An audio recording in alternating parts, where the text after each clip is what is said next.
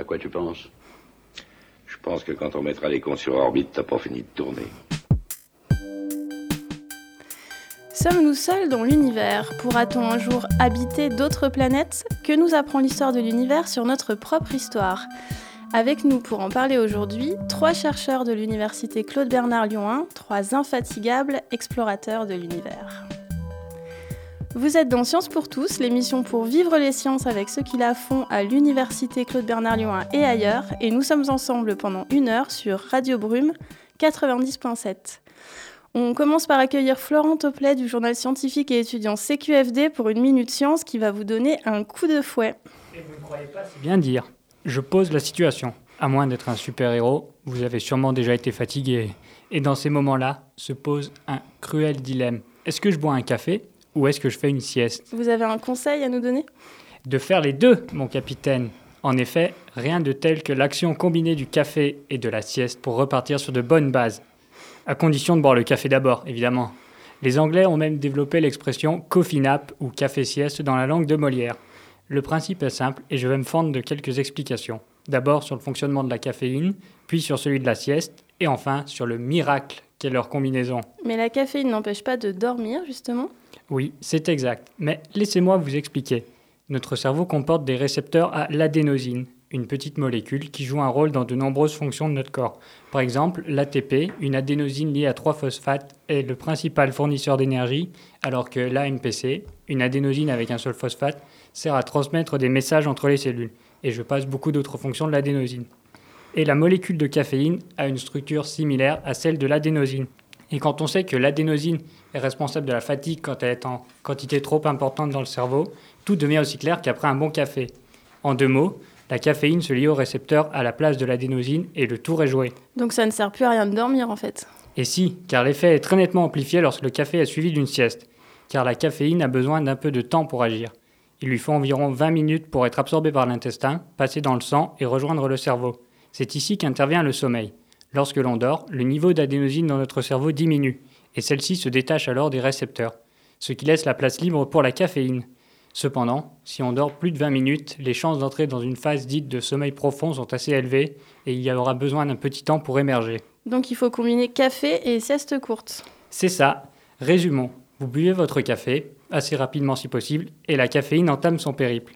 Vous dormez, voire vous somnolez, ça suffira, pendant environ 15 ou 20 minutes, L'adénosine se retire alors des récepteurs et ceux-ci sont libres comme l'air.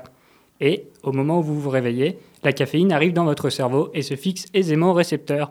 Vous êtes donc doublement reposé et prêt pour la suite de votre journée. Ça ouvre les yeux de telles révélations. Bon, bah c'est bien beau, mais la littérature, qu'est-ce qu'elle dit? Plusieurs études concordent. En 1994, 24 jeunes hommes n'ont pas dormi pendant 24 heures. Après quoi, ils ont eu droit à de petites siestes. 12 ont reçu un placebo, c'est-à-dire une substance similaire au café mais sans ses effets, et 12 un café, tous deux avant leur sieste. Ceux qui buvaient du café réussissaient comme s'ils étaient frais des tests de logique et restaient alertes, alors que ceux qui avaient reçu le placebo étaient beaucoup moins bons. En 1996, plusieurs études de l'université de Loughborough au Royaume-Uni ont également démontré que des sujets ayant eu droit au coffee nap étaient significativement meilleurs à des tests de conduite que d'autres ayant eu seulement du café, ou seulement une sieste, ou une sieste et un placebo décaféiné. Enfin, une étude japonaise a prouvé en 2003 qu'en prenant un café et en faisant une sieste, on était moins sujet au coup de barre du milieu d'après-midi que sans sieste ou que simplement en se mettant de l'eau sur le visage. Sur ce, je crois que je vais prendre un café, faire une sieste pour être frais pour la suite de l'émission. Alors moi j'adore l'étude sur le fait de se mettre de l'eau sur le visage. Eh bien merci Florent, nous allons marquer une petite pause pour vous permettre de siester tranquille.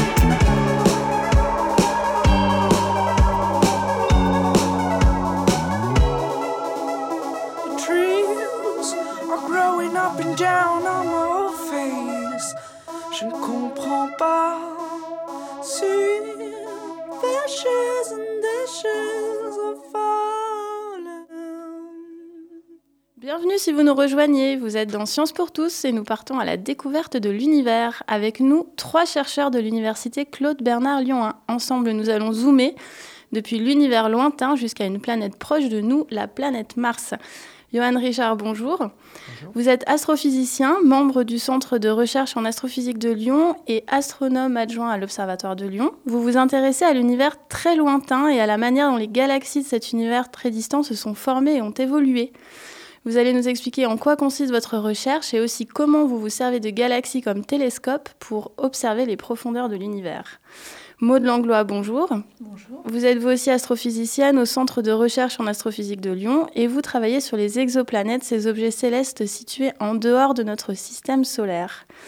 Vous avez récemment participé à une étrange découverte publiée dans la revue Nature en octobre dernier, l'existence de mystérieuses ondulations dans un disque de poussière autour d'une étoile jeune. Vous nous expliquerez de quoi il s'agit et quelles sont les implications de cette découverte.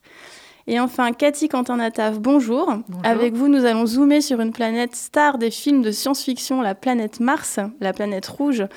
Vous êtes géologue, spécialiste de la surface des planètes. ExoMars, la prochaine mission européenne d'exploration martienne, se posera sur un site que votre équipe, IMARS, a identifié. Vous nous raconterez pourquoi on s'intéresse d'aussi près à Mars et ce qu'on y a déjà découvert. Et vous êtes dans Science pour tous. Alors commençons peut-être par une notion euh, que tout le monde n'a pas forcément en tête, qui est que dans l'espace, la distance est du temps. Quand on regarde l'espace, on regarde le passé. Johan Richard, vous êtes en quelque sorte un historien de l'univers. Est-ce que ce serait juste de vous définir comme ça? Tout à fait. En fait, à cause de la, vitesse de la lumière, même si la lumière va, finalement très vite, à 300 000 km par seconde, quand on va aller regarder les galaxies les, les, plus lointaines dans l'univers, on est dans des distances tellement grandes qu'en fait, on est en train de regarder une image de la galaxie ou de l'objet qui nous intéresse tel qu'il était il y a plusieurs centaines de millions d'années, voire plusieurs milliards d'années on arrive comme ça à, remonter jusqu'à des, distances euh, très très grandes, jusqu'à le, le, les galaxies les plus lointaines que l'on connaisse euh, dans l'univers. La, la, lumière a mis 13 milliards d'années pour venir jusqu'à nous environ. L'univers que vous observez, vous, euh, cet univers que l'on qualifie de profond, il correspond à quelle distance et donc à quelle période de temps à peu près? Je m'intéresse en, particulier aux, galaxies les plus distantes, donc, je, celle, donc le, temps que la, lumière a mis jusqu'à nous est de l'ordre de, de, 13 milliards d'années. Après, on, va étudier ces, toutes premières galaxies, puisqu'en fait, en remontant dans, l'histoire de l'univers, on voit comment ces galaxies se sont formées. Et après, on va les suivre. On va essayer de regarder un petit peu les quelques premiers milliards d'années de l'histoire de l'univers pour voir comment ces toutes premières galaxies, ces petits grumeaux de galaxies, ont grossi, ont évolué, se sont rencontrées, se sont mélangées et finalement ont abouti à des galaxies un peu plus proches de, de ce que peut ressembler notre propre galaxie. D'accord. Et ces galaxies qui sont proches euh, ou similaires à la nôtre, elles remontent à quelle période? Pour arriver à, trouver des galaxies qui, ressemblent au plus proche de la nôtre, il faut déjà attendre au moins 5 ou 6 milliards d'années d'histoire de, l'univers. Donc c'est la lumière qui nous vient est de l'ordre de, de 7, 7 milliards d'années environ. D'accord. Maud Langlois, euh, du coup, euh, les, objets célestes auxquels vous vous intéressez euh, quant à vous, est-ce que c'est à peu près cette période-là ou est-ce qu'ils sont plus récents et du coup plus proches? Alors ils sont beaucoup plus récents et beaucoup plus proches. Euh, on regarde en fait des systèmes euh, exoplanétaires en, en formation et on ne peut regarder euh, de manière directe des objets qui sont assez que des objets qui sont assez proches de nous parce que sinon on, angulairement ils seront trop ils seraient trop près de l'étoile autour de laquelle ils tournent. Et donc on peut vraiment étudier que des objets qui sont à une trentaine d'années-lumière de nous euh, ici vraiment, vraiment très proche de notre, de notre système. D'accord. Est-ce qu'il y a une définition pour euh, exoplanète, exoplanétaire, ou est-ce que c'est un terme un peu flou encore? Alors, exoplanète, ça veut dire euh, une, des planètes donc, qui tournent autour d'autres étoiles que notre Soleil. Nous, on connaît notre système. Là, on parle de système euh, exo, exoplanétaire, donc en dehors de notre propre système solaire. Et en fait, on en connaît euh, un grand nombre, euh, à peu près 2000, par des méthodes indirectes. Euh, et par contre, on commence maintenant à, à pouvoir les, les détecter directement, donc analyser leur propre lumière. D'accord. Et euh, votre travail à, à vous, euh, Johan Richard, se situe donc euh, bien en amont. Euh, Qu'est-ce que vous recherchez exactement? En fait, euh, quand on va remonter à des, des âges aussi, aussi lointains dans, dans, le passé, on va remonter un petit peu à ce, comment notre propre galaxie s'est formée, comment elle a pu évoluer, comment on a pu aboutir à un système aussi grand. Donc on, parle vraiment sur des systèmes beaucoup plus grands, de, centaines de milliards d'étoiles. Et ces galaxies, on sait qu'au tout début, elles n'étaient pas aussi grosses, elles étaient, beaucoup plus riches en gaz notamment, elles formaient beaucoup plus d'étoiles. Et peu à peu, tout ça s'est un peu stabilisé, les, les, systèmes se sont formés et ont évolué. Et en fait, cette histoire nous, nous renseigne un petit peu sur comment la, la, la physique a changé et comment les, les, la formation des étoiles, notamment comme notre Soleil, a évolué au cours du temps. C'est-à-dire également leur composition? Tout à fait, du moins, c'est en particulier le savoir comment on est parti d'un univers au tout début, aux tout premiers instants de l'univers, euh, le, le, les éléments prépondérants sont essentiellement l'hydrogène et l'hélium, alors qu'on sait que quand le système solaire s'est formé dans, dans, notre galaxie, il y avait déjà une abondance d'éléments chimiques beaucoup plus lourds, comme le carbone, jusqu'à des métaux comme euh, jusqu'à des, des, éléments comme l'uranium. Donc et autant d'éléments qu'on retrouve sur la planète Terre. Voilà, tout ça. Donc le, tous les éléments qui nous composent, même, en fait, on sait qu'ils n'étaient pas là au tout début de l'histoire de l'univers. Alors savoir un petit peu comment on a eu cette progression entre les, les premières générations d'étoiles qui étaient basées uniquement d'hydrogène et d'hélium jusqu'à des étoiles plus évoluées. Donc c'est ça qui, qui, nous intéresse. Est-ce qu'il y a des hypothèses déjà? Alors, Les hypothèses, c'est que les, les toutes premières générations d'étoiles étaient très différentes Et euh, ces étoiles, notamment, elles, elles pourraient avoir euh, des, des durées de vie très courtes et avoir explosé très rapidement. Et en explosant, sous forme de ce qu'on appelle des, des supernovas, ces étoiles ont enrichi les galaxies en matériaux un peu plus évolués, en éléments chimiques un peu plus, euh, un peu plus différents de l'hydrogène et l'hélium, un peu, un peu plus complexes. D'accord. Et euh, Maud Langlois, euh, est-ce que vous, la, la composition de ces corps célestes est quelque chose que vous travaillez également? Alors c'est un point important, mais c'est un point difficile. Euh, dans le cas des, des observations d'exoplanètes, la caractérisation de ces exoplanètes est, est difficile parce qu'il faut avoir accès à, à la lumière qu'elles émettent et donc à un spectre euh, pour pouvoir analyser les, les composants.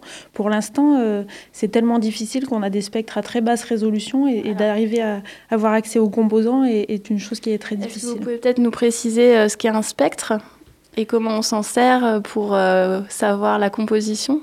Alors, un spectre, c'est quand on, on décompose la, la lumière en, en plusieurs couleurs, et donc chacune des couleurs ou des raies, disons, disons des zones sombres, euh, sont caractéristiques des éléments qui sont dans l'atmosphère de cette planète-là. Donc par exemple, un élément, une couleur que vous pouvez nous citer? Ah, c'est des raies, enfin c'est un peu plus compliqué que ça, mais par exemple pour le Soleil, on fait des spectres, euh, des spectres solaires, pour, et on, on peut relier euh, les différentes bandes à euh, des, des composants, des composants de l'atmosphère solaire, et on fait pareil sur d'autres, euh, sur des exoplanètes quand on pourra le faire. Pour l'instant, D'accord. donc la, la- Donc la lumière vous La dit fi- la chimie quelque part de, voilà, de la- ces planètes. pour l'instant, la finesse, on n'a pas la finesse euh, des raies qui permet de caractériser vraiment les composants qui sont dans ces, dans ces planètes-là. D'accord. On n'en a aucune idée du tout ou c'est trop à la louche euh, pour être euh, fiable? Alors, il y, a- il y a différentes méthodes et il y a quelques. On a quelques renseignements aussi, on a quelques renseignements, mais il faut toujours comparer avec des modèles, euh, donc des modèles physiques où on connaît la physique euh, euh, de ces objets-là, qui sont un peu donc qui sont pas. Il y a, les étoiles et puis après on passe aux, planètes, mais on, on connaît les processus physiques qui sont en jeu. dans ces exoplanètes, donc on peut les modéliser numériquement et du coup avoir des informations de, juste par le flux, sans faire un spectre, on sait déjà euh, quel type, quel type d'objet euh, on a à faire. Après, les, les méthodes utilisées sont aussi complémentaires parce que euh, donc on peut détecter les- ces exoplanètes par la méthode des vitesses radiales. Donc là, on a, on a euh, des informations euh, qui sont complémentaires avec celle de la méthode des transits qui, elle, permet de mesurer une taille. Et donc, de ces informations combinées, on a une, une, une information sur la densité. Donc, savoir si c'est rocheux, si c'est gazeux, euh, des éléments comme ça. C'est pas que de par un spectre qu'on a ton- toutes les informations dont on dispose maintenant. Et est-ce qu'on dispose d'un d'un catalogue d'exoplanètes ou des- de corps euh, exoplanétaires sur lesquels on aurait déjà des informations consolidées? Alors, il y a un catalogue, effectivement, et il y a quelques. Donc, c'est plutôt dans les articles scientifiques que ça se trouve, mais euh, il y a un catalogue qui s'appelle Exoplanète, enfin, catalogue exoplanète, euh, liste euh, toutes les découvertes qui sont faites. Euh, euh, ce qu'il faut savoir, c'est que les exoplanètes découvertes sont très différentes de, ce- de celles qui sont dans notre système solaire. Euh, là, on a affaire. euh, ce, qui est aussi facile à détecter, c'est quand même des, des gros Jupiters très proches Ouais. euh, de leur étoile et ce qu'on voit pas du tout dans notre système solaire. Pour l'instant, ce qu'on détecte, c'est vraiment des exoplanètes qui sont pas du tout avec les caractéristiques de celles du système. Et c'est vraiment, même au niveau des systèmes, il n'y a, pas de- d'analogue à notre On système. n'a pas trouvé notre système jumeau sur lequel il y aurait une, une population Non. euh, jumelle de la nôtre. Non, ça on le sait. Mais alors du coup, euh, le fait de découvrir euh, des exoplanètes qui sont très grosses, très proches, pose un problème parce qu'on sait qu'elles ne se forment pas là. Euh, donc a- ça, ça fait appel à, à d'autres. euh, disons que ça nous pousse à chercher d'autres explications sur la formation de ces systèmes Mais solaires ça, ouais. et même de- de- d'avancer sur la formation de notre propre système solaire. On ça parle- voudrait dire qu'elle se serait formée plus ailleurs, qu'elle serait euh, arrivée en quelque sorte. euh, C'est ça, à exactement ça. Les grosses planètes peuvent pas se former très proches. Donc il y a un processus de migration euh, de, de l'extérieur vers l'intérieur par des rebonds, des collisions, des choses comme ça, D'accord. euh, qui du coup qui euh, fait sens. Mais on, on obtient, euh, euh, enfin on pense que c'est la réalité par euh, un- une complémentarité entre des observations d'autres systèmes, de notre système et puis des modélisations fines au niveau numérique. Mais du coup, ça doit être un véritable casse-tête de reconstituer le trajet, par exemple, d'une planète qui serait arrivée là par rebond euh, Alors on fait ça avec des modèles euh, numériques, donc on- mais c'est quand même assez statistique. euh. On ne sait pas exactement la trajectoire euh, de, de ces planètes-là, mais, mais statistiquement on sait qu'elles elles peuvent migrer de l'extérieur vers l'intérieur. Ok. Euh, Cathy Quentin-Nataf, on ne vous a pas encore entendu. vous travaillez sur un champ euh, très différent puisque vous vous intéressez, vous, à la surface des planètes, et en l'occurrence celle de Mars. Mais finalement, vous aussi, vous vous intéressez à l'histoire et à la composition euh, du sol martien. Qu'est-ce que vous pouvez nous en dire? Oui, alors c'est ça. euh, on on s'intéresse, quand on analyse la surface des planètes, on s'intéresse à euh, tout ce qui est enregistré à la surface, tout ce qui a pu se passer comme euh, processus géologique, quelle est l'histoire de cette planète depuis euh, sa formation jusqu'à son état actuel. Et dans le cas de Mars, c'est fort passionnant parce qu'on a, quand même de la chance d'avoir plein de missions. C'est un, un- une une planète qui est hautement étudiée, donc il y a beaucoup de données, des données de plus en plus précises. Donc on fait, on a un véritable rôle d'explorateur euh, pour le coup. Et pour ça, on a, on a quand même beaucoup de chance. On a beaucoup, beaucoup de données. Comparé à mes autres collègues, c'est vrai qu'on a, une- on a plutôt un problème de... Entre, pas un problème, mais on, a, et on croule sous les données à analyser. On a beaucoup d'informations. Et qui sont des données euh, de relevé euh, directement sur place, d'observation? Vous travaillez sur quoi en particulier? Alors moi, je travaille. Il y a deux grands types de données qui, euh, qui nous renseignent sur Mars. Les données, on en entend beaucoup parler de petits robots qui sont in situ à la surface euh, de Mars. Donc ça, c'est un type de, données. Donc c'est des données extrêmement précises. En général, c'est des petits laboratoires sur pattes euh, qui font de l'exploration, mais qui analysent qu'un seul endroit euh, particulier de la planète. Et à côté de ça, il y a beaucoup de satellites qui sont mis en orbite autour de la planète. Et euh, moi, c'est particulièrement ces données-là, des données satellitaires dont je m'occupe. D'accord. Donc avec un travail aussi euh, sur les spectres, sur la lumière, comme euh, pour Maud Langlois? Exactement, exactement. Vraiment, euh, c'est euh, euh, pour ça, c'est les techniques sont tout à fait similaires. On utilise la lumière et euh, l'intérêt d'utiliser la lumière, c'est qu'à chaque fois que la matière interagit avec la lumière, la lumière est un petit peu modifiée, ce qui fait que là, pour Mars, euh, euh, la lumière va être modifiée un tout petit peu à chaque fois qu'elle va passer à travers l'atmosphère martienne, et elle va surtout, ce qui m'intéresse à moi, être modifiée quand elle va toucher le sol. Et quand elle est analysée par le satellite, il y a à la fois toute la signature des composés de l'atmosphère martienne, mais aussi ce qui compose le sol. Donc, euh, certains collègues, de mes collègues, analysent l'atmosphère. Moi, je m'intéresse au sol. Donc, je prends leurs résultats pour enlever la, con- la contribution de l'atmosphère et essayer de savoir de quoi est composé le sol. D'accord. Et est-ce que les travaux de chercheurs comme euh, Johan Richard et Maud Langlois, qui s'intéressent plutôt aux grands ensembles, peuvent vous renseigner, vous, dans votre recherche sur cette euh, planète particulière? Disons que peut-être que Johan, c'est très très éloigné quand même pour le coup. Mais euh, pour ce qui est des exoplanètes, en tout cas, euh, c'est plutôt aujourd'hui la, la science des exoplanètes devient de plus en plus une science de planétologie aussi. Et on commence à avoir de plus en plus d'informations sur les exoplanètes, comme on en avait il y a, il y a 20 ou 30 ans sur les planètes. Voilà. Bon, bah, vous allez nous raconter tout ça après une petite pause musicale.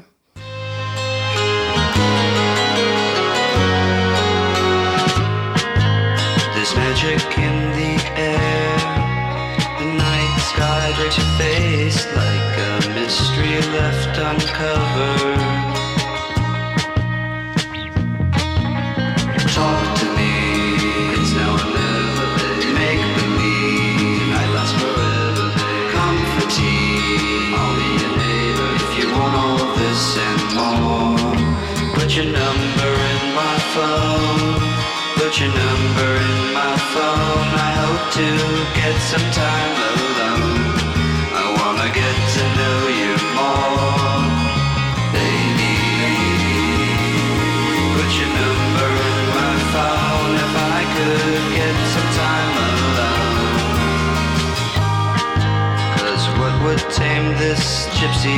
but fruits from fresh on vine?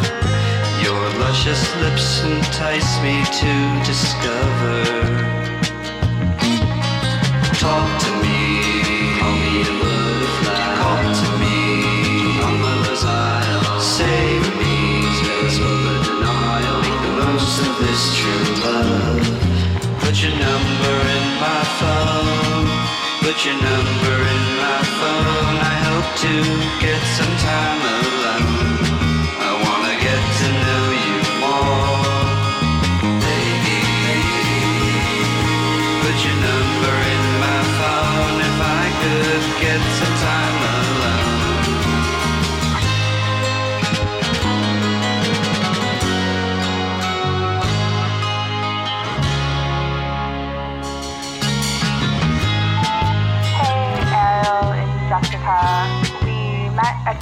truck in Silver Lake, and I don't know if you're like really busy or something, but I haven't heard back from you, and I'm just wondering like if you could. Talk to me, it's now or never, babe. Make believe on those aisle. Come for tea, I'll be your neighbor if you want all this and more. Put your number in my phone. Put your number in my phone. I hope to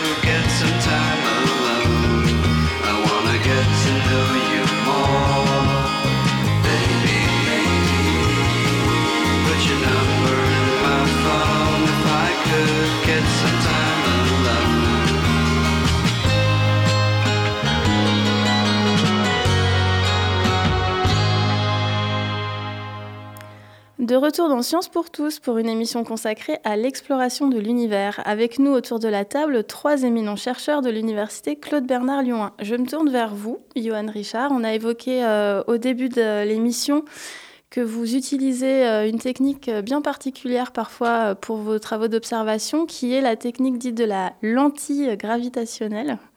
Euh, Est-ce que vous pouvez nous en dire un peu plus? Alors en fait, euh, cette technique, c'est le, le fait d'utiliser euh, l'univers à notre avantage finalement. C'est-à-dire? Donc euh, la, dans, dans l'univers, on, a des, donc on, on observe des, des galaxies qui sont des, des objets extrêmement massifs. Et les galaxies ont aussi tendance à, à se rassembler dans des grandes structures qu'on appelle des, des amas de galaxies qui sont encore plus massifs. Et cette masse, en fait, la, la, la théorie actuelle de la, la gravitation, qui est la relativité générale, nous dit que si on a une très grosse masse dans l'univers, elle va nous déformer des rayons lumineux qui passent à sa proximité. Donc elle produit une illusion d'optique en quelque sorte. C'est ça. En fait, on va regarder tout ce qu'on va regarder derrière un amas de galaxies ou un objet, un quelconque objet euh, extrêmement massif comme cela, va être déformé. Donc les rayons vont, être, euh, vont contourner la masse pour venir vers nous. Et cette déformation, en fait, elle va, va correspondre à ce qu'on voit dans, dans des lentilles. C'est pour ça qu'on parle de lentilles gravitationnelles. C'est-à-dire que ça va amplifier la lumière. C'est-à-dire le fait de ça va focaliser les rayons lumineux en contournant la, la masse. Et comme ça, on arrive à, à- à gagner le, en quantité de lumière et en taille. C'est-à-dire qu'on peut zoomer sur des galaxies et voir des galaxies beaucoup plus faibles. Mais du coup, euh, des galaxies que vous ne pourriez pas voir avec des instruments d'observation euh, traditionnels? Tout à fait. Donc dans, dans les deux cas, en fait, aller voir, zoomer sur les galaxies ou aller voir des galaxies plus faibles, bah, ça nous aide à aller voir justement les galaxies les plus distantes dont on parlait précédemment. Donc comme ça, on remonte au, au tout début de, de- de- de l'histoire de l'univers. Donc on, on sait que l'univers, il est âgé d'environ 13,7 milliards d'années et que les premières galaxies se sont formées environ quelques centaines de millions d'années après ça. Donc les, toutes premières euh, les générations d'étoiles dans les galaxies, c'est ce- c'est les premiers photons de, de- de lumière d'étoiles qu'on peut observer. Par la suite, ces galaxies ont, ont évolué elles ont, et pour aboutir à des galaxies que- comme la nôtre et à la formation du système solaire, par exemple, dans notre galaxie, euh, il y a 5 milliards d'années. Et est-ce que notre galaxie est encore en évolution actuellement? Alors, les choses se sont un peu stabilisées, mais continuellement, notre, galaxie forme des étoiles. Donc, euh, en fait, il y a toujours continuellement de nouvelles étoiles qui sont créées dans, des nébuleuses et d'autres étoiles qui, euh, qui explosent en fin de vie, qui meurent. Et, ça, ce- c'est un processus qui est beaucoup plus calme par rapport à ce qui s'est passé euh, précédemment, mais euh, tout, l'ensemble est en plus en mouvement. Donc euh, le Soleil est en mouvement dans la galaxie. Donc tout ça, c'est en fait une, évolution plus lente, mais il y a une évolution. On va aussi euh, en direction de notre proche voisine, euh, la galaxie d'Andromède. Donc euh, les deux galaxies sont en train de se rapprocher. Donc, euh, il y a encore beaucoup de temps. hein. On s'attend simplement à ce qu'il y ait une, une rencontre entre ces deux galaxies d'ici quelques milliards d'années, environ 3 Oui, milliards. ça nous laisse un peu de temps. Et cette histoire de la, de la Voie lactée, est-ce qu'elle est bien reconstituée Est-ce qu'il y a des, blancs, des, des périodes qui restent un peu plus obscures? Bah, En fait, on, on- on connaît la, Voie lactée au travers de ces étoiles. Donc, on, sait dater un petit peu les, toutes premières générations d'étoiles euh, de la Voie lactée. On pense qu'on pense en fait que c'est dans, dans le passé de, notre galaxie, il y a eu des rencontres avec d'autres galaxies. Donc là, j'ai parlé de la rencontre prochaine avec la galaxie d'Andromède. Dans le passé, on pense qu'il y a eu d'autres rencontres euh, de ce type il y a très longtemps, mais savoir euh, combien, quand, etc., tout ça, c'est encore assez, euh, flou. Mais toutes les choses sont en train d'évoluer. On commence à bien recenser toutes les étoiles dans notre, voisinage et en extrapolant, on arrive à reconstituer l'histoire de notre galaxie. D'accord. Et pour euh, en revenir au Big Bang, c'est une euh, théorie qui est parfois critiquée, remise en cause. Euh, est-ce que c'est le meilleur modèle ou est-ce qu'il y en a d'autres qui émergent? À ce stade, c'est le, c'est le meilleur modèle et malgré toutes les critiques, ça fait quand même plusieurs décennies qui, qui tient la route. Et il y a eu beaucoup de, il y a beaucoup de zones d'ombre et euh, on parle notamment des, de- les parties comme la, matière noire, l'énergie noire. C'est beaucoup de choses dont, dont on ne sait pas exactement de, de quoi il s'agit, même si on en a besoin dans les modèles. Mais ça reste quand même une théorie extrêmement simple, même malgré ces, euh, ces zones d'ombre. Et tout ce qu'on a pu essayer de voir pour critiquer ou les théories euh, alternatives ne, ne porte pas une, n'apporte pas une solution qui est aussi simple. C'est-à-dire que si à chaque fois qu'il faut apporter un nouveau modèle, il faut changer ses paramètres pour s'adapter à une nouvelle observation, c'est que le modèle ne tient pas la route. Alors que là, toutes les observations, finalement, euh, r- renforcent ce modèle. En tout cas, aucune n'est venue le contredire. Tout à fait. Et là, jusque, moins, de, je, je dirais de, de plus en plus. Il y a un peu ce modèle de concordance, même si bien sûr, il faut être ou- ouvert à d'autres, de nouvelles modifications. Mais les modifications ne peuvent pas vraiment être fondamentales à ce stade. D'accord. Euh, Maud Langlois, je me tourne vers vous maintenant. Vous travaillez euh, avec euh, Johan Richard sur euh, de grands instruments qui se trouvent euh, à Paranal, c'est ça? Oui, alors euh, là, euh, du coup, on travaille tous les deux sur deux instruments qui, viennent d'être installés. Qui euh, sont deux instruments différents. qui sont très différents, voilà, puisque du coup, on a bien vu que le but euh, n'était pas le même. Mhm. Donc, plus particulièrement, moi, j'ai travaillé, enfin, ça fait déjà dix ans, en fait, qu'on on réalise un instrument qui est vraiment dédié pour, pour voir de manière directe les exoplanètes. Donc, c'est un instrument qui fait appel à des techniques particulières pour pouvoir atteindre un très haut contraste. En fait, il y a plusieurs difficultés. Euh, sur euh, la détection directe de ces planètes, c'est qu'à la fois, euh, comme elles sont relativement loin quand même, elles sont proches de leur étoile, donc on a besoin d'une résolution, donc de voir finement, de pouvoir distinguer euh, la planète de l'étoile. Et le, deux- le deuxième problème, c'est que la planète, elle est beaucoup moins brillante que l'étoile elle-même. Et là, pour, pour pouvoir voir cette planète autour de cette étoile, il faut comme cacher la lumière de, de l'étoile elle-même. Donc pour faire ça, on a, une technique qui s'appelle la coronographie. Euh, et là, on met, une sorte de masque qui bloque euh, euh, le flux qui vient de cette, étoile. Et en plus de ça, la, difficulté supplémentaire, c'est que quand on observe à partir du sol, l'onde lumineuse, donc elle traverse la turbulence atmosphérique. Et en, traversant la tu- turbulence atmosphérique, en fait, on a une image qui devient floue. Et là, du coup, on perd la résolution angulaire qu'on a besoin d'avoir. Et pour, euh, on, donc on, a une technique qui s'appelle optique adaptative qui permet de compenser, mais en temps réel, ça veut dire euh, au, au kilohertz, euh, très rapidement tout ce que fait l'atmosphère, le compenser pour pouvoir avoir une image euh, qui est qui est qui n'a pas les défauts introduits par l'atmosphère. Donc on, les, on compose ces défauts en temps réel de manière à avoir l'image la plus fine possible. Et donc avec euh, l'association de ces deux techniques et puis des techniques euh, de pointe pour traiter les images, euh, avec des techniques d'observation très particulières, on atteint euh, des contrastes de l'ordre de 10-6 D'accord. euh, pour détecter ces, ces- ces planètes directement. Et vous disiez qu'il y a 20 ans, euh, on, ne recensait euh, presque aucune exoplanète, qu'aujourd'hui on en connaît 2000. Est-ce que c'est lié à l'évolution de- des techniques d'observation ou c'est parce qu'avant on ne les cherchait pas? Alors, on a commencé à les chercher effectivement, euh, mais par des méthodes indirectes. Donc, euh, en fait, euh, donc ça fait 20 ans, euh, la première exoplanète a été dé- découverte par des méthodes indirectes. Et c'est seulement depuis, depuis 5 ans qu'on commence à les voir de manière directe, comme c'est je une l'ai indirecte? Alors, une manière indirecte, c'est une manière qui repose sur euh, la lumière de l'étoile et non la lumière de la planète elle-même. D'accord. C'est-à-dire la méthode des vitesses radiales, on peut mesurer la vitesse de l'étoile elle-même et comme elle est un petit peu affectée par la planète qui tourne autour d'elle, il y a une variation périodique de sa vitesse qu'on mesure et de, ce- de cette mesure-là, on en déduit la présence d'une planète. Donc il y a d'autres techniques aussi. Euh, les méthodes directes, c'est vraiment faire une image avec euh, l'étoile et puis la planète à côté d'elle. Euh, et éventuellement d'autres choses. D'ailleurs, maintenant, euh, donc avec cette image, cet instrument qui s'appelle Sphère, euh, qui a été installé fin 2014, on voit aussi, euh, enfin on les a vus avant, mais euh, on découvre des nouveaux disques. Donc les disques, c'est des environnements euh, autour des, étoiles où il y a des planètes qui peuvent se former. Donc c'est le début de la formation euh, planétaire en quelque sorte où il y a du gaz, il y a des, du gaz, des particules, des débris, etc. Il y a différentes sortes de disques, mais ceux-là, on les voit aussi euh, euh, avec les méthodes de détection directe. Dès qu'on a un instrument qui est capable d'offrir un, contraste euh, important entre du coup l'étoile et puis, et puis l'environnement, on peut voir ces disques apparaître et puis commencer à les étudier. D'accord. Et on dit que les, exoplanètes, l'étude en tout cas des exoplanètes, c'est un des champs les plus prometteurs en matière de recherche de la vie extraterrestre.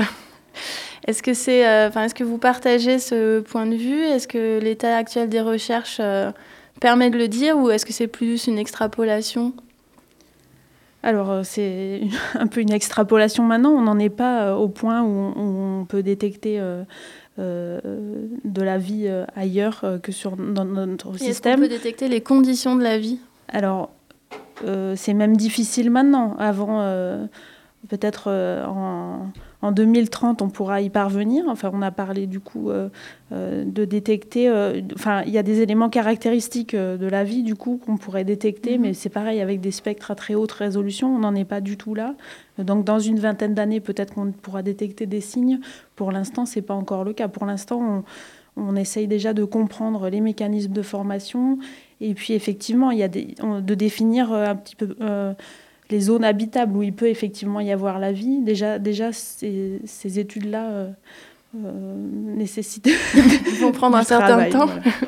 Et vous disposez de beaucoup de données pour faire tout ça ou c'est justement ces grands instruments comme, euh, comme celui dont vous nous parliez qui vont permettre de les élaborer maintenant? Alors, il y a déjà, donc j'ai parlé d'optique adaptative, de coronographie, il y a déjà une dizaine d'années qu'on on, s'attaque aussi euh, aux détections directes. Euh, Par contre, comme c'est difficile, ça prend, un certain temps et maintenant on commence à avoir des données. Donc, ces instruments qui ont été euh, réalisés par des, ensembles de laboratoires européens disposent de temps d'observation importants. C'est c'est 260 nuits.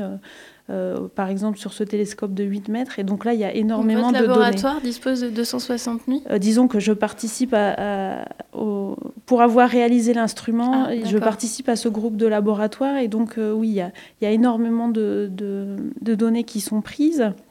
Et là, enfin, on a beaucoup plus de données qu'avant, c'est sûr. Donc là, c'est vraiment une période où, euh, où on, on découvre des choses.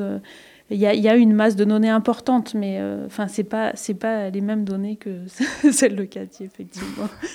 Euh, Merci, vous me fournissez une superbe transition. Je me tourne donc vers vous, Cathy Quentin-Nataf. Euh, vous travaillez donc sur, euh, sur euh, Mars. Enfin, pas directement, grâce à des... Grâce à des rovers notamment. Euh, votre équipe a identifié le site d'atterrissage de la prochaine euh, mission d'exploration martienne européenne. Euh, Est-ce que vous pouvez nous en dire un peu plus? Alors, je crois que c'est une plaine qui s'appelle Oxyaplanum, Oui. c'est ça Est-ce qu'on la voit dans Seul sur Mars? Euh, non, parce que ça n'a pas été tourné. ça a été tourné. Euh, je ne sais pas quel est l'endroit du tournage, mais enfin bon, c'est pas des images reconstituées de la planète Mars, hélas. Mais c'est pas très loin de, du trajet qu'il prend dans le livre, Ah, vraiment.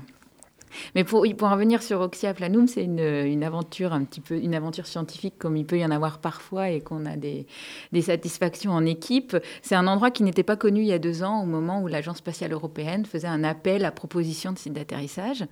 Et euh, avec euh, mon équipe, on a vraiment essayé uniquement pour cet appel-là de trouver un endroit qui serait le plus pertinent pour le rover avec les contraintes très lourdes qui étaient demandées euh, vis-à-vis de l'atterrissage, parce que pour atterrir de façon sûre, il faut que ce soit suffisamment suffisamment bas pour qu'on ait traversé suffisamment d'atmosphère pour être euh, freiné.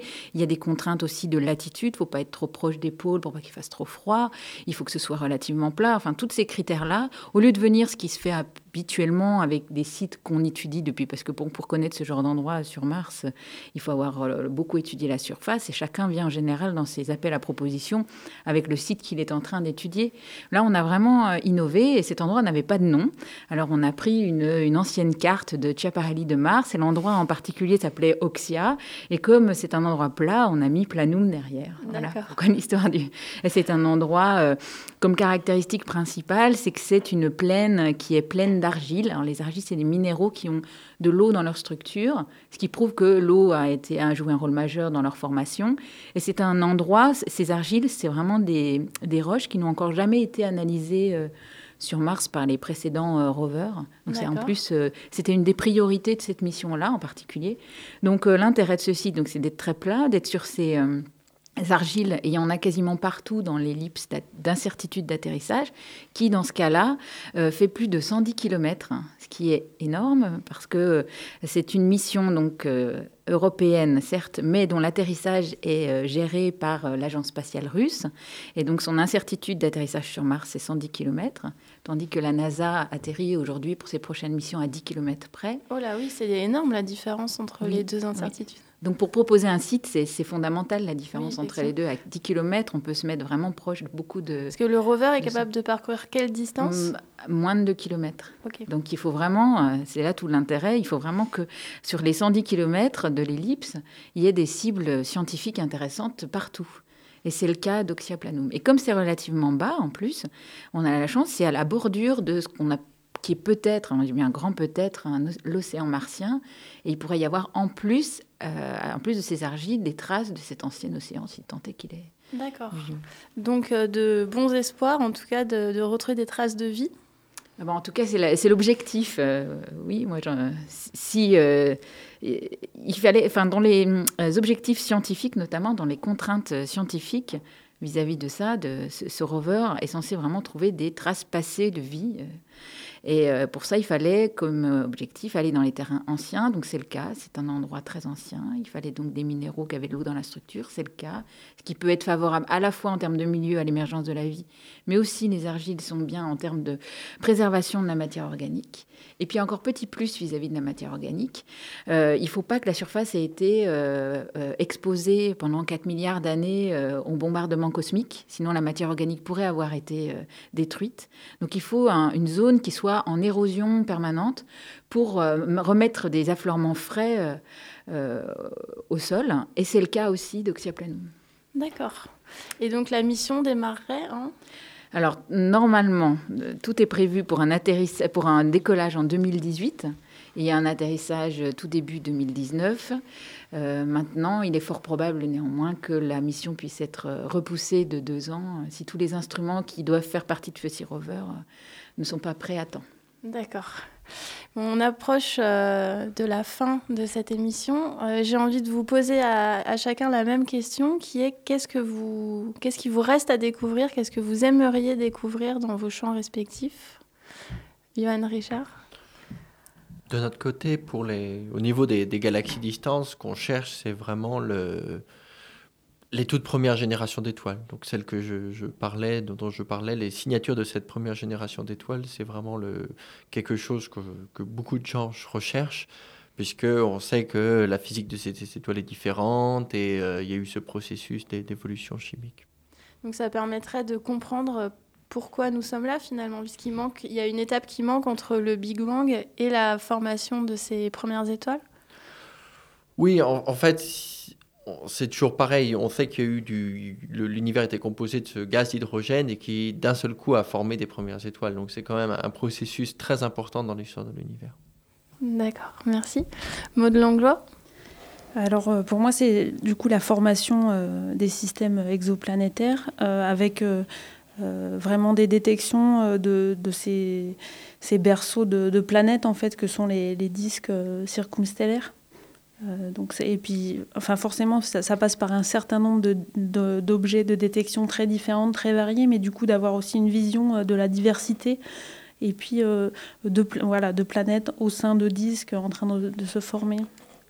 D'accord.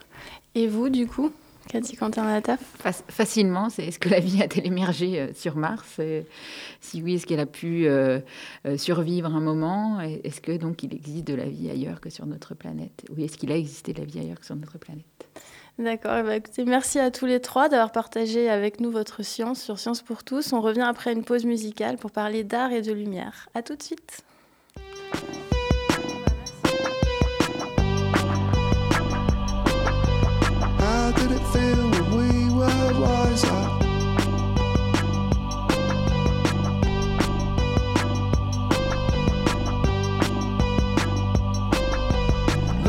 Like a fleshy antenna seeking out unsavory business.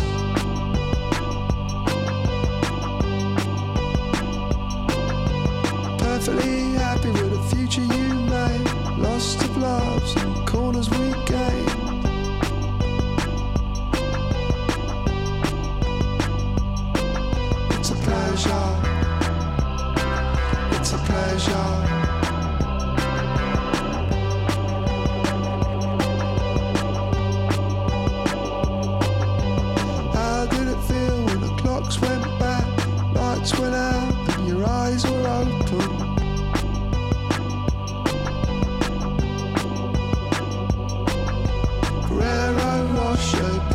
prostitutes, Primark debutantes in boots.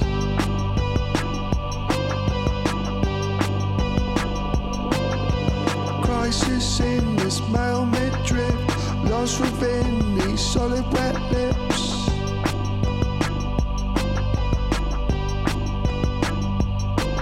It's a pleasure. It's a pleasure.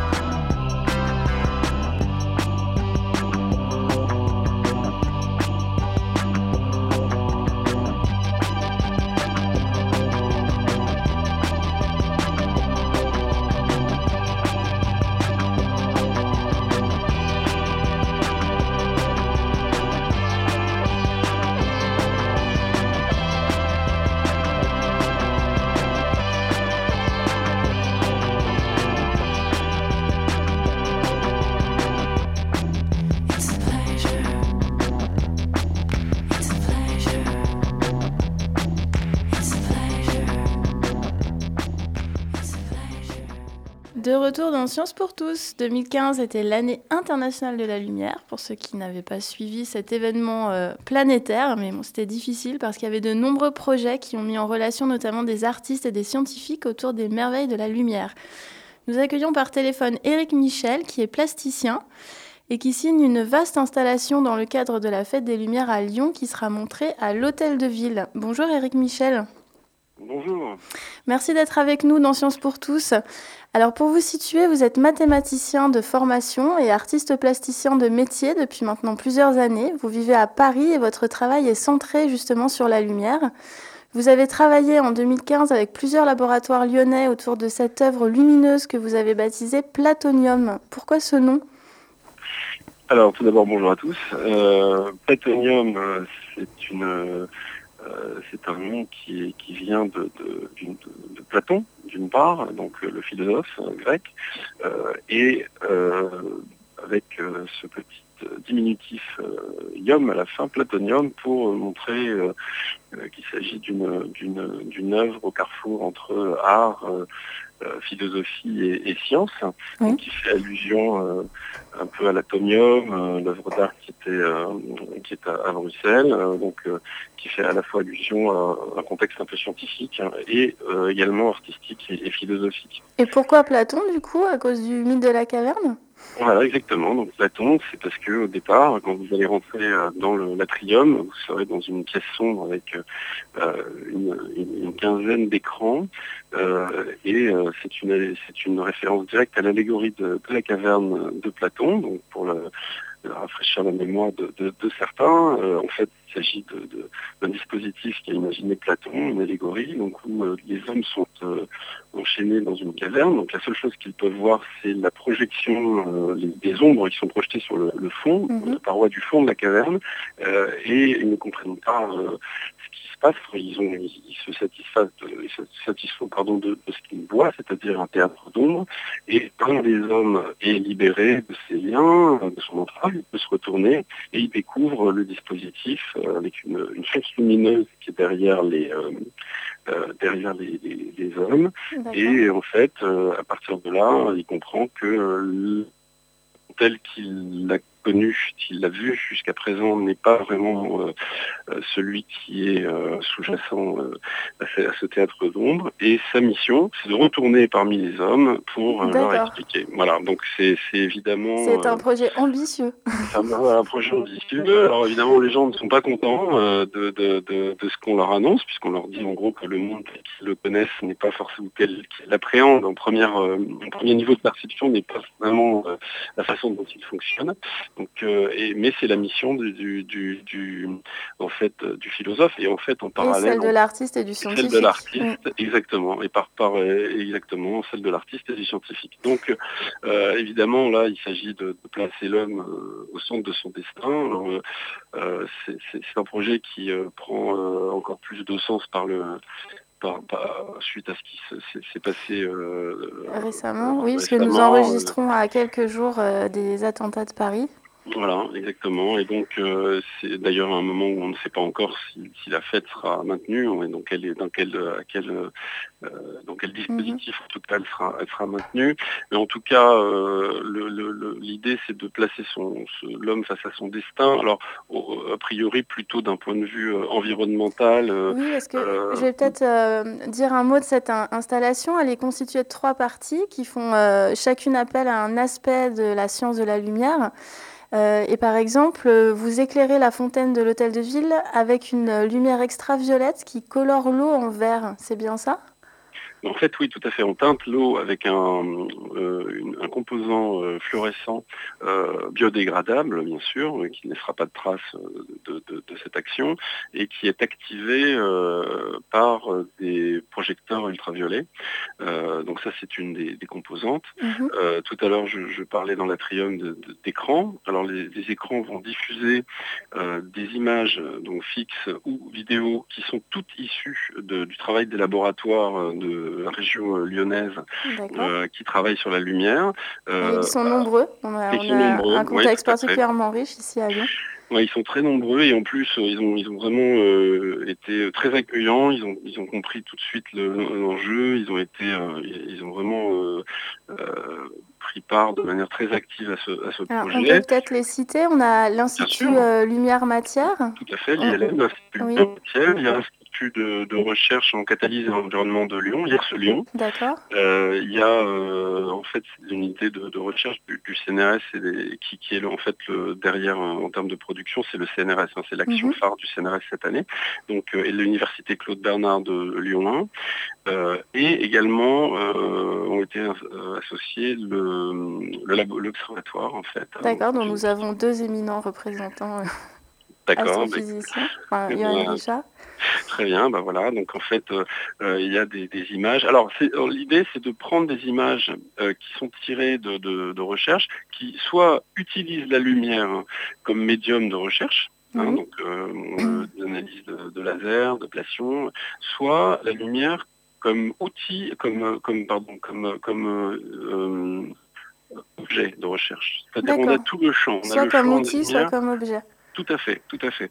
Et, à toutes les échelles, de l'infiniment petit à l'infiniment grand. Et j'ai volontairement euh, fait des recadrages qui font que dans la plupart des cas, on ne sait plus ce, ce à quoi on a affaire. C'est-à-dire qu'on est dans- Ouais. Voilà, tout à fait. On est dans le. Il y a quelques exceptions parce que j'ai trouvé que sur certaines images, c'était euh, cette confrontation est intéressante. Euh, et, et- et en fait, on s'aperçoit que euh, certaines images de galaxies sont en, parallèle très très proches de certaines photos de, à l'échelle nanométrique. et donc, on a cette, on va dire, cette plongée dans le premier espace, l'atrium, dans des images, euh, certes, euh, issues de recherche, mais qui sont euh, sélectionnées euh, avec une forte esthétique, hein, qui, est, qui est en ligne avec mon Mhm. esthétique euh, artistique. Et euh, la, la raison pour laquelle je voulais faire ça, c'est qu'on on m'a demandé une- un processus immersif, donc que les gens Oui, Même pour le spectateur. pour le spectateur qui n'a, quel que soit son niveau de connaissance, puisse sentir euh, de manière assez directe euh, une, une forme d'émotion euh, dès l'atrium. Et, Et, par contre, Oui, excusez-moi, je vous interromps. Justement, vous dans un projet comme celui-là, est-ce que c'est l'artiste qui cherche à rendre visible et compréhensible la science ou est-ce que c'est la science qui donne des techniques à l'artiste pour s'exprimer? Alors il y a les deux. Il y a la- on a la chance sur ce projet d'avoir vraiment un projet art et science où il y a eu les, euh, un aller-retour et il y a eu euh, euh, vraiment une porosité dans- dans- à la fois dans la conception et dans la diffusion, dans la médiation. Je m'exprime. En fait, le- on n'a pas parlé encore de, de- de- en fait, d'un vortex, qui est une Mhm. structure qui assez monumentale qui sera dans la cour haute. Donc après avoir passé l'atrium, on va, on, on va pénétrer dans la, dans la cour haute. Et ce vortex est constitué de 324 euh, en fait, bandes de tissu de 3 mètres de long, euh, qui sont des, euh, qui est un tissage de, de fibre optique réalisé par euh, Brochet Technologies et qui est un objet de recherche justement de Dirselium pour des, des, des générateurs euh, photocatalytiques, donc pour de la dépollution de- D'accord. de- d'air et d'eau. Euh, L'idée, c'est au lieu d'avoir une conduction euh, parfaite, la plus parfaite possible, comme on fait d'habitude avec, les, euh, avec les- la fibre optique, on a un traitement de surface de tout le tissu qui en fait répartit la surface lumineuse pour Mhm. augmenter le- le- le- la surface de contact hein, avec les particules polluées et augmenter le, le taux de, de dépollution. Bon, ça, je, euh, Est-ce que du coup, vous avez, vous avez appris euh, ou découvert des éléments qui vont vous nourrir pour votre propre travail, puisque vous, vous travaillez sur la lumière, euh, c'est au cœur de votre projet artistique euh, personnel? Oui, alors ça, c'est encore trop tôt pour le pour le dire parce que c'est il y a- j'ai un, un temps de, de gestation assez long dans mon travail entre les choses auxquelles je, suis- je suis confronté et puis la façon dont je peux les intégrer plus tard. Par contre, par contre, d'ores et déjà, cette intégration, par exemple, des bandes de tissu, elle s'est faite très rapidement puisque j'ai visité le laboratoire euh, euh, et le lendemain matin, j'ai demandé à visiter euh, les lab- le, le, le branchier technologie pour voir la faisabilité et assez vite, j'ai euh, j'ai choisi de mettre ce- ce- cette technologie au centre de mon dispositif. Oui. Alors, je, je reviens sur une chose importante. Pourquoi on se permet, on, peut, on a pu se permettre de, de, de, de- de- de proposer quelque chose de purement perceptuel, perceptuel et immersif, sans aucune explication C'est parce qu'on dédouble l'expérience avec une expérience en ligne. sur un ça c'est important de le préciser. On peut euh, aller visiter le site internet. Donc Voilà. c'est euh, www.platonium. Platonium. D'accord. Voilà. Donc www.cnrs.fr, Platonium. Voilà, et c'est sur ce site, pour ceux qui souhaitent, avant euh, de visiter l'exposition ou après, ou les deux, euh, se, se plonger, euh, alors là, au contact direct de, du travail qui est fait en laboratoire, il y a pour chacune, chacun des éléments présentés artistiquement, la correspondance de euh, la recherche en, euh, en question, euh, le laboratoire qui effectue, et donc vraiment la possibilité de, cette fois-ci d'avoir quelque chose de très didactique d'un point de vue scientifique. D'accord, ben, je vous remercie Eric Michel. On va, on va se quitter là-dessus. C'est la fin de notre émission. Merci d'avoir été avec nous dans Science pour tous, l'émission qui vous fait vivre la science avec ceux qui la font. Prochain rendez-vous le dimanche 20 décembre pour une émission consacrée à la nutrition. Nous nous demanderons par exemple pourquoi les régimes font grossir et si l'on peut prévenir la maladie d'Alzheimer en mangeant du saumon. Oui, c'est une question de recherche très sérieuse. D'ici là, venez nous rendre visite et pourquoi pas poser vos questions sur sciencepourtous.univ-lyon1.fr et surtout, portez-vous bien. À quoi tu penses? Je pense que quand on mettra les cons sur orbite, t'as pas fini de tourner.